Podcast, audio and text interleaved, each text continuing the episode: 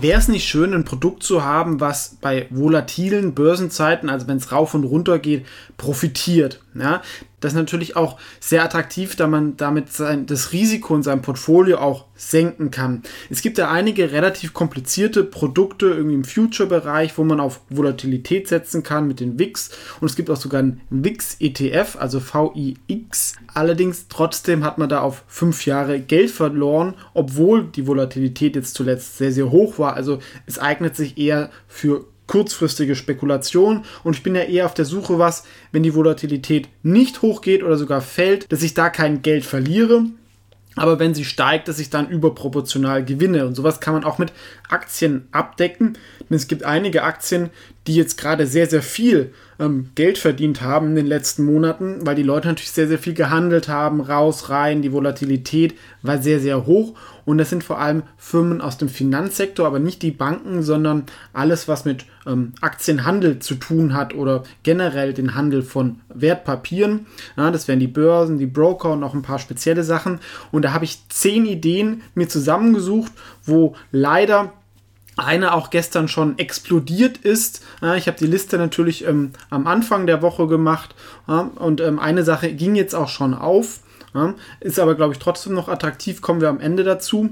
Und vielleicht auch, ich habe jetzt ein bisschen neues Format gemacht, dass ich spezielle Folien dazu erstellt habe. Gerne dazu auch Feedback geben, ob ihr das besser findet, ist nämlich auch ein bisschen mehr Aufwand. Ja, aber fangen wir mal an mit der ersten Aktie. Das wäre die Flatex AG.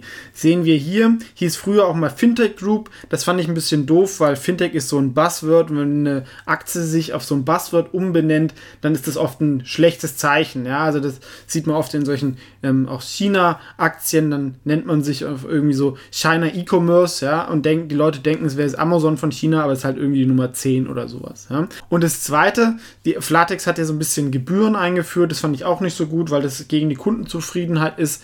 Andererseits, sie haben die Giro gekauft und die Giro ähm, hat sich auch extrem gut entwickelt, so wie Flatex in den letzten Monaten. Ähm, also sie haben schon gesagt, dass das erste Quartal mehr Gewinn gebracht hat als das gesamte letzte Jahr. Ja? Und der April war jetzt ja auch relativ volatil. Plus viele Privatanleger haben auch erstmals Konten aufgemacht. Und das ist natürlich auch positiv langfristig für die Flatex AG. Wir sehen hier, für mich ist es faire KGV um die 16. Ich glaube, auch zumindest auf dieses Jahr 2020 können sie 3 Euro Gewinn schaffen. Und da hätten wir ein Kursziel von 48 Euro, ähm, was doch ein einiges an Aufwärtspotenzial gibt. Natürlich, wenn die Volatilität wieder runtergeht, dann wird es ein bisschen unattraktiver. Man kann natürlich argumentieren, ja, die Privatanleger, die jetzt neu in den Markt gekommen sind, die werden nicht alle verschwinden, sondern auch weiterhin handeln. Ähm, ähnlich davon und vielleicht weniger bekannt wäre Flow Traders. Die sind ein sogenannter Liquiditätsprovider. Das heißt, ähm, das ist eigentlich auch so ein High-Frequency-Trading. Man muss sich so vorstellen, die ähm, ETFs manchmal haben einen anderen Preis als die Werte, die in dem ETF drin sind, ja, weil ganz viele Leute gerade den ETF kaufen oder verkaufen wollen. Und dann springen sie rein und bieten diesen ETF an oder die unterschiedlichen Aktien und hatchen sich ähm, und haben da ganz feine Margen. Ähm, sie profitieren einerseits von dem Wachstum von ETFs, das ist nämlich das wichtigste Geschäftsfeld, andererseits auch, wenn diese ETFs viel gehandelt werden, was ich von ähm, Absicherung halt einfach auch toll finde für ein Portfolio. Aktie hat sich zuletzt auch gut entwickelt, sehen wir auch hier ich denke aber, zumindest für dieses Jahr könnten sie sogar 4 Euro Gewinn je Aktie schaffen, wenn die Zeiten weiterhin volatil bleiben. Das ist natürlich auch so eine Idee, ne? Ähm, ich, man weiß vielleicht jetzt nicht, ob es hoch oder runter geht, aber das, das, ist natürlich schon eine Annahme, dass man sagen kann, es wird weiter volatil bleiben und alle diese Aktien sollten davon profitieren, zumindest theoretisch. Ja, und da hat die Aktie eigentlich auch ordentliches ähm, Aufholpotenzial und hat sich, wie gesagt, gut gehalten. Das nächste wäre die bekannteste, vielleicht die deutsche Börse. Ähm, die Gewinne von der deutschen Börse kommen auch gar nicht mehr so von dem Parketthandel, sondern sie haben natürlich viele Daten. Sie haben auch ein sehr, mit Euwax eine sehr gute ähm, ähm, Futures-Börse und sind eigentlich auch äh, in diesem Segment technologisch mitführend. Deswegen ist ein faires KGV von 20 durchaus angebracht. Und hier sehen wir auch die Irrationalität des Marktes, dass die deutsche Börse auch am Anfang mit abverkauft worden ist. Das ist auch das, was mich so ein bisschen, sage ich mal, stutzig gemacht hat, weil man denkt ja eigentlich, die Aktie ähm, profitiert, ja, aber das war eigentlich auch diese Liquiditätskrise, hat sich dann ganz schnell wieder erholt und ich glaube, das werden wir jetzt auch die nächsten Monate sehen, dass ich das eher so ein bisschen fortsetzen will, dass viele Firmen, die profitieren, die werden sich weiterhin gut entwickeln und andere Aktien, ist halt die Frage, wenn die jetzt drei, vier Monate null Umsatz gemacht haben, ob das schon in den Kursen drin ist. Ja? Und natürlich dann irgendwann auch ein Pleiterisiko entsteht. Trotzdem würde ich sagen, deutsche Börse ist, ist einigermaßen fair bewertet, aber sicherlich auch ein attraktiver Langfristtitel gerade für deutsche Anleger. Ja, das nächste ist ja auch einer meiner ähm, Tenbagger-Tipps, glaube ich, gewesen in dem Video, wäre Lang und Schwarz. Da habe ich natürlich ein bisschen persönlichen Bias, weil ich ja viel mit Wikifolio zusammenarbeite, das ein tolles Produkt finde, ja, weil da jeder so investieren kann, wie ich das tue. Also ihr könnt ein Wikifolio von mir kaufen und da habt ihr dann praktisch die gleiche Performance, wie ich es auch habe. Ist auch im Video verlinkt, vielleicht ist für den einen oder anderen interessant. Aber sie sind auch der exklusive Partner von Trade Republic, die gerade auch eine ähm, hohe Finanzierungsrunde bekommen haben von Bewertung um die 200 Millionen. Natürlich könnte es irgendwann mal gewechselt werden, aber sie haben eigentlich nur TradeGate so als richtigen Konkurrenten. Also sie sind eigentlich dann mit den zwei spannendsten Fintechs in Deutschland verbandelt und dafür eigentlich wirklich günstig, ja, weil ähm, 3,50 Euro Gewinn je Aktie ist, glaube ich, durchaus möglich dieses Jahr. Und wenn man dann 15er KGV anlegen würde, ist halt die Frage, wie nachhaltig die Gewinne sind, aber trotzdem, ähm, dann könnte so eine Aktie auch mal 50 Euro wert sein. Ja, und Marktkapitalisierung 50 Millionen Euro ist auch nicht so viel. Wenn es mal über 100 Millionen geht, dann werden da auch wieder mehr Fonds aufmerksam.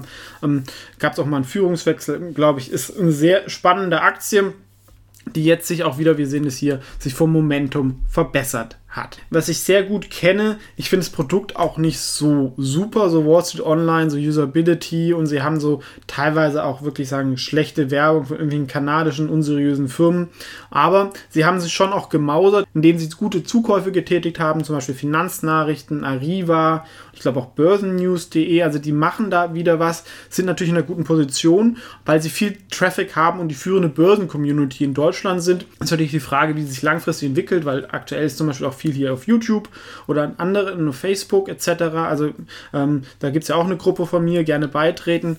Aber sie haben einfach noch sehr, sehr viele User und alten Traffic. Und neu haben sie jetzt auch einen Broker gelauncht, zumindest mit der DAB arbeiten sie zusammen. Das kostet erstmal Geld, aber langfristig können sie natürlich relativ günstig da Kunden akquirieren mit Smart Broker, das wirklich auch ein gutes Produkt ist und ich auch selber nutze und empfehle.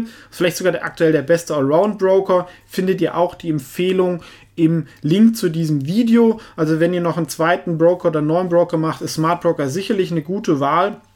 Ähm, Aktie hat deswegen auch ähm, noch ein bisschen Kurspotenzial. Ähm, ist halt die Frage auch, wie nachhaltig das ist. Ja? Ähm, einen tollen Chart sehen wir hier, hat die Nasdaq. Das ist eine Börse, kennt man ja immer, da sind so die Technologietitel ähm, in der USA gelistet. Ähm, sie machen aber auch viele Umsätze über so Finanzdaten, die sie dann verkaufen, was ja auch immer wichtiger wird. Sind auch in Skandinavien aktiv ist natürlich jetzt ein Titel, den man kennt, aber das, wenn man sich den Chart anschaut, ist es doch was, was beruhigt gibt und die Aktie ist nicht so überbewertet, sehen wir hier.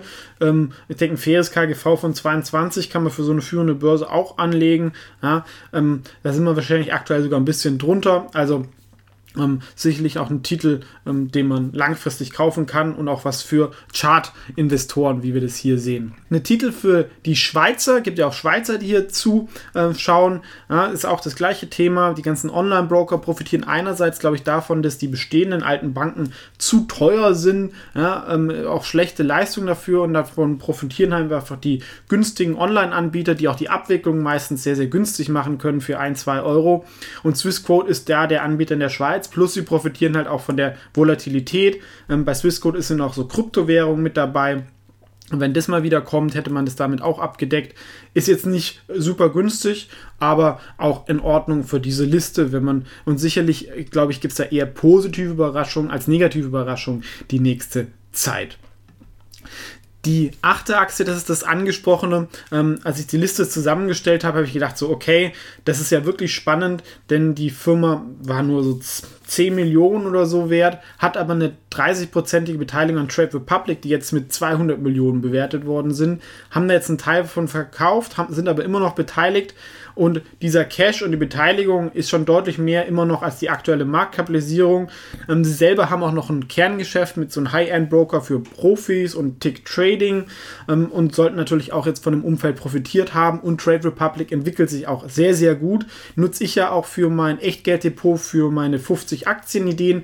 Findet ihr auch den Link in der Beschreibung zu diesem Video. Da kann man per Handy für 1 Euro traden. Ähm, ist natürlich sehr, sehr günstig. Allerdings muss man halt wissen, man kann nur bei Lang und Schwarz ähm, handeln. Da können die Kurse manchmal schlechter sein. Deswegen zahlt Lang und Schwarz an Trade Republic ein bisschen Geld zurück und davon lädt Trade Republic und man kann halt über Sino in die Trade Republic AG investieren und da haben wir wirklich jetzt Top-Investoren investiert. Ähm, Glaube ich, kann man immer noch machen, nur der Spread war sehr, sehr hoch, deswegen konnte ich das auch nicht mehr in meinem Wikifolio gewichten, weil dann immer dann 10% Transaktionskosten, das wäre halt auch nicht so toll. Ja, aber so eine kleine spannende Idee und daran sieht man auch, dass Märkte ineffizient sind. Denn ähm, dass da so eine Finanzierungsrunde kommen wird, das könnte man schon drauf spekulieren und war jetzt auch nicht ein super Geheimnis und ähm, dann reagiert der Kurs dann doch später. Inzwischen ist Interactive Brokers nicht mehr so von den Kommissionen abhängig, sondern eher auch von der Zinsmarge und so Zusatzservices. Aber wenn man an Online-Broker ähm, denkt, dann sollte man definitiv auch an Interactive Brokers denken, ähm, die für mich der weltbeste Broker sind. Sie profitieren auch ein bisschen von der Marktkonsolidierung. Es könnte auch sein, dass dann viele andere Broker das Backend von Interactive nutzen. Davon würden sie dann auch wieder profitieren. Und es gibt auch solche Broker, die, ähm, sag ich mal, das Frontend selber machen und das Backend von Interactive machen. Ähm, die wachsen auch oft, weil es reine Online-Anbieter sind. Und ähm, je mehr Leute das nutzen, da geht natürlich dieses sogenannte ähm, Flywheel, also das Rad verstärkt sich dann immer mehr. Ja, Aktie ist für mich immer noch leicht unterbewertet. Man hat da auch jetzt nicht so viel verloren. Also man kann zu dem ähm, von 2016 kann man noch einsteigen, weil ähm, viele Broker in der USA haben die ähm, Preise gesenkt, deswegen gab es da mal so einen Abverkauf. Aber ich nutze es, wie gesagt, auch selber und bin damit sehr zufrieden. Ähm, ist aber eher was für Profis, aber sicherlich auch eine langfristige Qualitätsaktie. Ja? Und die letzte Aktie basiert auf ähm, Interactive Brokers, so wie Links bei uns. Ja, Links ist ja auch ähm, ein Broker, der sehr, sehr gut ist. Hat ein deutsches Interface, ist auch der Link zur Beschreibung zu diesem Video. Wer ein bisschen internationaler handeln will oder mit Wachstumsaktien, den kann ich Links auch empfehlen. Und genau das gleiche ist UP Fintech oder Tiger und die machen das nur in China. Und China ist der Markt natürlich viel, viel größer als es nur Deutschland. Und sie sind der Markt, fokussieren sich auf die jungen Leute, die jetzt vielleicht auch aktuell in der Krise Zeit hatten, Aktien zu handeln wie bei uns und sind da Marktführer, wenn die Chinesen in USA-Aktien handeln wollen. Ja, denn der Heimatmarkt, das sind oft eher auch schlechtere, äh, überbewertete Firmen.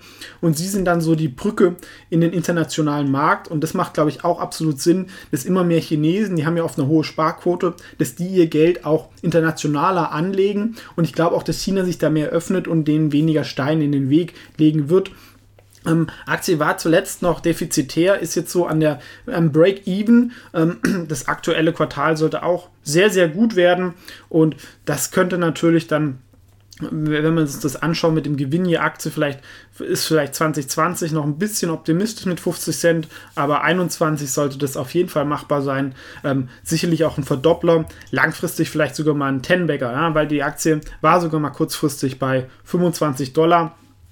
Da könnt ihr natürlich irgendwann auch mal wieder hinkommen. Habe ich auch mal ein längeres Video zu gemacht. Gerne auch anschauen. Einfach UB Fintech ähm, Investor Search suchen auf YouTube. Ja? Das waren meine 10 Aktien, die von ähm, Volatilität, also Schwankungen profitieren sollten. Wenn ihr noch Ideen habt, gerne, die man vielleicht auch nicht so kennt aus der zweiten Reihe, gerne posten. Freue ich mich immer über neuen Input und natürlich auch irgendwelche Kritik oder Feedback zu diesen Titeln hier. Ich denke, fürs aktuelle Umfeld, natürlich ist da jetzt ein bisschen was in den Kursen schon drin, ja, aber es sind definitiv Aktien, wenn wir jetzt in die sogenannte Earnings Season, also wenn die Firmen jetzt ihre Quartalsberichte machen, und da wird es halt doch einige bösen Überraschungen geben und man weiß halt auch nicht, wie der Markt dann darauf reagiert, was er dann schon reinnimmt oder nicht. Ja? Und bei der einen oder anderen Firma ist dann auch ein ähm, Pleiterisiko und das sollte man bei diesen Firmen hier nicht haben. Die sollten eher positiv überraschen. Viele haben ja auch schon so vorab berichtet, dass das Quartal sehr, sehr gut war, ist aber noch nicht so in den Finanzdaten drin. Ja, und das ist dann oft immer auch so ein bisschen nachläufig, weil erstens, wenn es in Bloomberg drin ist, dann gehen die äh, Quant-Algorithmen da nicht richtig rein. Ja, und das sind, denke ich, Aktien, wo man jetzt einigermaßen gut schlafen kann und die halt auch ein Portfolio vom Risiko verbessern da, wie gesagt, sie von Volatilität ähm, profitieren, sich da dann gut halten oder sogar steigen. Ja? Und das ist eine der wenigen Sachen, die dann auch ähm, gut funktionieren im Börsencrash. Also das sind auch zehn Aktien, die vom Börsencrash profitieren sollten. Ähm, vielen Dank fürs Zuschauen und wenn dir das Video gefallen hat, wenn du es noch nicht getan hast, natürlich gerne den Kanal abonnieren und auch meine kostenlose Newsletter, wo ich auch neue Aktienideen ähm, verbreite diskutiere. Ähm, sicherlich auch sehr gutes Investment da umsonst.